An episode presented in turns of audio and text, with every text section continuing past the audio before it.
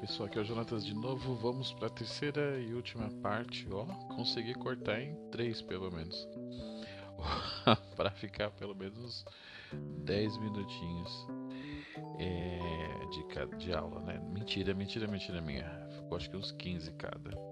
E olha que eu fiz um. Tentei seguir o script. Então vamos lá. Uh, a gente está falando da Angela Klima, certo? Aquela brincadeira lá, joguinho de palavra do Quero muito do muito KFC. O MKFC, Mantuan, Clema, Freire e Castorina, certo? Seguindo aqui no, no trabalho da Clema, no livro livro Leitura e Interdisciplinaridade, tecendo redes nos projetos da escola. Nós já percebemos que ela acha interdisciplinaridade e transversalidade é o caminho, mas tudo isso atrelado à leitura, à formação de leitores competentes. E esse processo se dá não só com o professor de leitura de português, mas com todos da escola, todos os outros professores, certo? E diz que o professor ele trabalha muito solitário e não é o ideal. Então vamos dar continuidade. Então a Angela Kleiman vai apresentar para a gente no livro algumas diretrizes para integração curricular. E como é que funciona isso? Ela já mencionou antes né, que a fragmentação na formação do cidadão é muito tem preocupado os educadores, né? E, e recentemente a gente está tendo apelo para reformas educacionais focarem essa necessidade de se desenvolver currículos que deem um olhar mais generoso, né? que enfatizem a aprendizagem conceitual e uma prática social, né? além dos conteúdos, conteúdo, conteúdo, né?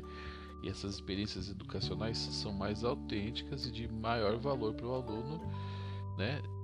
Tanto quanto os currículos que refletem a vida real. Né? Não é aquela ideia de ah, é acadêmico, serve só para apostila, para o livro, para o concurso, mas não serve para a vida dele no geral. Assim, né? Portanto, a educação interdisciplinar ela vai se valer de conexões naturais, né? E lógicas que vão cruzar as áreas de conteúdo e vão se organizar, né? Ao redor, eles vão gravitar em volta de pergunta, tema, problemas e projetos né?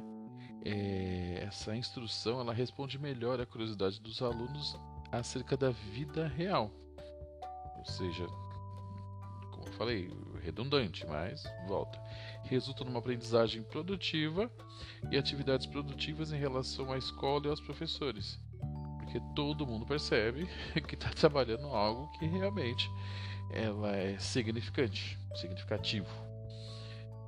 E essas relações interdisciplinares elas vão propiciar a solução criativa de problemas e tomadas de decisões que encorajam essa interação entre alunos com respeito às diversidades culturais e de acordo com esses pressupostos se recomenda um, princípios para elaboração do currículo do ensino fundamental. E como é que seriam esses princípios para a elaboração do currículo fundamental? E quais seriam esses princípios, né? É, de acordo com a Clema? 1. Um, manter a integridade do conteúdo das diferentes disciplinas, como parte de unidades integradas apropriadas aos interesses dos alunos e de seu conhecimento cognitivo e social. Foco no interesse. 2. Promover a, o desenvolvimento de uma comunidade de aprendizagem, isso também é interessante, olha que legal. No qual os alunos e professores juntos determinem os assuntos, né?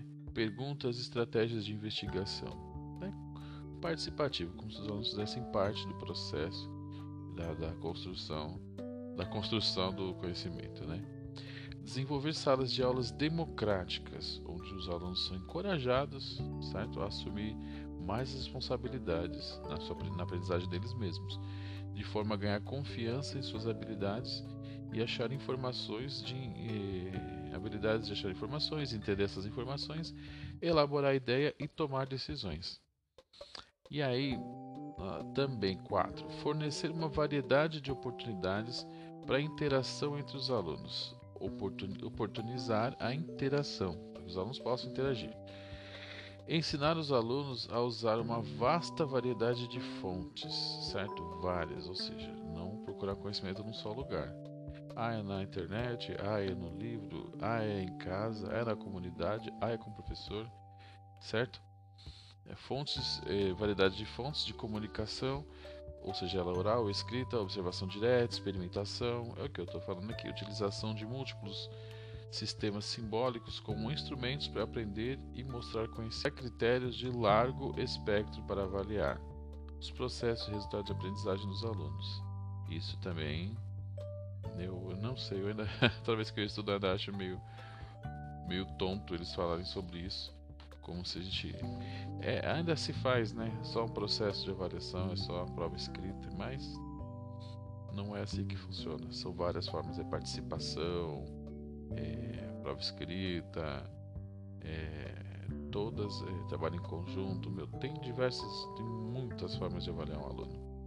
Eu brinco com os meus alunos, eu digo que só de olhar para eles eu já sei o, o tamanho da participação. Bom, e para fechar esse pedaço, o que, que é, é, afirmado por Kleiman? Para o desenvolvimento de tais projetos, é, o que, que ela vai dizer? Que é um pré-requisito e objetivo que os alunos sejam usuários proficientes da língua escrita, para privilegiar a prática social escrita. Não adianta nada se o se os, os alunos, os educandos, não forem não dominarem, forem proficientes em língua escrita, ou seja, língua portuguesa. Mais uma vez a gente vê que ela frisa muito os projetos e leitura escrita.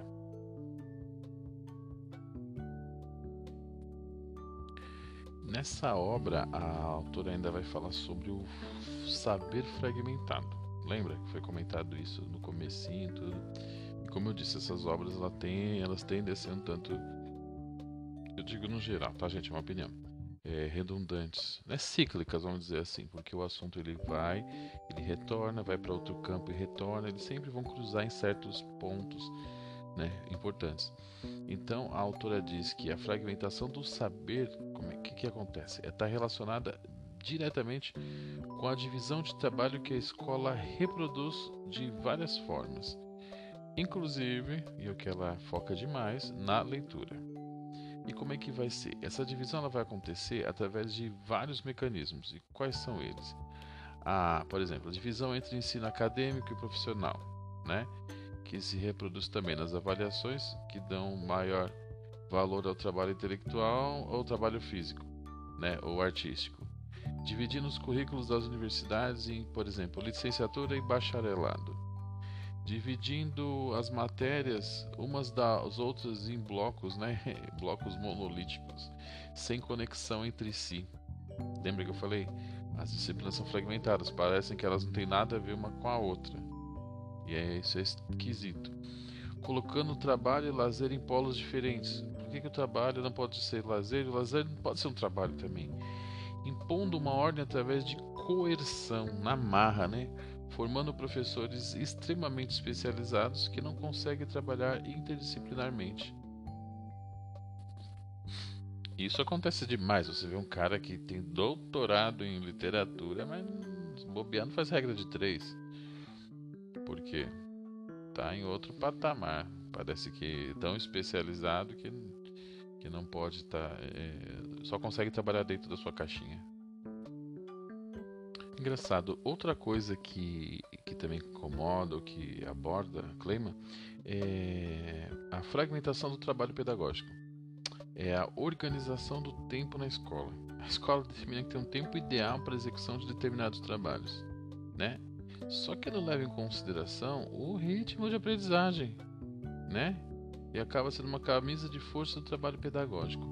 Quem disse que ah, o ano letivo, né, um ano todo, sei lá quantos bimestres, não sei quantas horas, o aluno tem que aprender tal coisa em tal tempo, né? E aí complica, porque às vezes, vocês sabem, as crianças, os adultos, todo mundo tem tempo diferente. Você aprende uma coisa mais rápido, outra mais devagar. Às vezes a sala precisa retomar e isso acaba também atrapalhando. E para fechar essa ideia de saber fragmentado, a autora né, sabe que O desenvolvimento de leitores não vai mudar por completo esse quadro, mas que, por outro lado, essa concepção democrática da leitura é um direito para todo mundo e deve se aprofundar essa visão porque ela ajuda ajuda na uma percepção maior, na reflexão e a autoinserção dentro desse, dessa problemática. E a leitura e o leitor autônomo né, e competente, ele consegue isso. Bom, para chegar quase no finalzinho desse bloco também do, do, do estudo da Clema, ela fala, aborda a escola alienante. E o que, que é isso? Ela, ela utiliza uma teoria marxista sobre o trabalho alienado para explicar o trabalho pedagógico nos modos como ele está sendo realizado. Então, olha só, cuidado. Ela pega Karl Marx para poder né? Estou falando isso porque às vezes cai em concurso e fala ah, de acordo com o clima, a visão do Marx. Então, cuide Marx.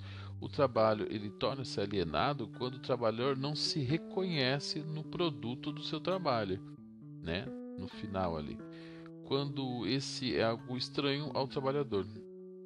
O trabalho é a atividade que, quando produtiva, constitui um objetivo de vida do homem e através cria, transforma e ilumina a natureza à sua imagem, mas quando ele é estranho ao trabalhador, pode ser um poderoso meio para alienar ele da vida.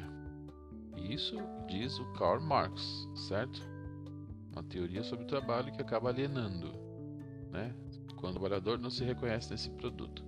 Aí ele diz que a escola brasileira, na maioria das vezes, né, segundo essa autora, alunos e professores também produzem algo cujo sentido lhe escapa. Eles não se reconhecem no produto do seu trabalho. Eu fiz, mas eu não estou me vendo ali. Né? O trabalho do professor é alienante. Por quê? Ele está sobrecarregado pela burocracia, sem tempo de preparar a aula, não reconhece o objeto do trabalho, porque está cada vez mais desprestigiado e empobrecido. E por se sentir eh, que o conteúdo transmitido pela escola pouco ou nada vai adiantar na melhora da vida dos jovens. Ou seja, ele passa, mas também não põe fé, porque sabe que, não, que, que adianta. Ao mesmo tempo que é, é alienado, já que as ações do professor é, dentro da escola elas são determinadas pelas tradições, como sempre foi, vai ser perpetuado, né, essas desigualdades da sociedade, elas fazem o que? Fazem do trabalho do professor um servidor só de função que pouco tem a ver com os próprios objetivos, ou nada, né? E suas intenções. No mesmo bojo, seguindo ali paralelo, a autora vai falar que o aluno também é alienado pelo fato de participar de vários processos educacionais que vão reproduzir desigualdade social e ele fica passivo e sem chance de desenvolver um senso crítico, sem oportunidade de estabelecer suas próprias relações nem construção nas práticas de aprendizagem. E aí ele não se enxerga, não se percebe nesse processo, né? E para findar esse bloco, os projetos interdisciplinares de caráter, olha só, não é qualquer um, de caráter colaborativo, eles podem vir a constituir instrumento necessário para uma resistência a esse processo educacional alienante né, e atual para uma efetiva transformação. Tá certo? É, como eu disse antes, não é tão diferenciado de outros é, autores, mas tem os seus nuances e seus pormenores. Agora, para a gente fechar nosso, nosso estudo, vamos dar uma olhada em duas questões que caíram no concurso de verdade da Clayman, tá certo? Então vamos lá para o simulado. Vamos lá. Simulado primeiro VUNESP 2012 nem é tão velho assim. Considerando as informações de Angela Kleiman em texto e leitor, aspectos cognitivos da leitura, é, nós não lemos esse, mas também não vai tão longe assim. A transformação do texto literário em quadrinhos permite concluir que respira, foca no que nós já vimos sobre ela. A a atividade do leitor com a literatura em quadrinhos pode comprometer a compreensão do texto literário. O texto não verbal, por não dispor da complexidade sintática dos textos verbais compromete a compreensão do leitor. C. As características icônicas do texto em quadrinho neutralizam o conhecimento prévio do leitor. As estratégias cognitivas demandadas pelo texto em quadrinho não expandem a história do, de leitura do leitor. E E. A exposição do leitor a todo tipo de texto amplia seu repertório e seu potencial de compreensão. Tic-tac, tic-tac, tic-tac, tic-tac. Ok? Então vamos ver a resposta. Eu acho que, de certa forma, foi meio óbvio, tá? Mesmo que. Porque o que, é que acontece? A Angela Kleiman fala de leitura e a leitura ajuda no processo de inserção, no processo de reflexão. Então, como que eu vou fazer isso? Reflexão e inserção no que? Na sociedade, no mundo que eu vivo. E o mundo que eu vivo tem revista, tem livro, tem história em quadrinho. E como é que eu vou achar que os quadrinhos podem comprometer o texto literário? Ou eles neutralizam o conhecimento prévio? Não, de forma alguma. A exposição do leitor a todo tipo de texto, todo tipo vai ampliar o potencial de compreensão. Simples assim. Questão 2, VUNESP 2012 também. Considere as informações. O aluno poderá tornar-se ciente da necessidade de fazer da leitura uma atividade caracterizada pelo engajamento e uso do conhecimento, em vez de mera recepção passiva. Leitura implica uma atividade de procura por parte do leitor, no seu passado, de lembranças e conhecimentos, daqueles que são relevantes para a compreensão do texto que fornece pistas e sugere caminhos mas que certamente não explicita tudo o que seria possível explicitar. Para a compreensão de texto escrito, o estabelecimento de objetivos, formulação de hipóteses, são atividades que pressupõem reflexão e controle consciente sobre o próprio conhecimento, sobre o próprio fazer, sobre a própria capacidade. Elas se opõem aos automatismos e mecanismos típicos típicos do passar do olho, que muitas vezes é tido como leitura na escola, sabe? Passar de olhos. No processo de construção nas redes de ligação, ligações e articulações, o leitor é orientado por princípios gerais que determinam a formação de regras utilizadas para o estabelecimento da coesão e a construção de uma macroestrutura. Tá. Uh, também não foi sobre a obra que a gente leu, mas dá para a gente ter uma ideia da, da, de como trabalha a Angela Clima também. As informações apresentadas indicam uma abordagem de leitura como aí eu tenho A prática lúdica, B processo cognitivo, aí eu tenho C fruição estética, D práticas descontextualizadas e E ação inconsciente. Vamos lá. Reloginho, tic-toc, tic-toc, tic-toc. 5, 4, 3, 2, 1.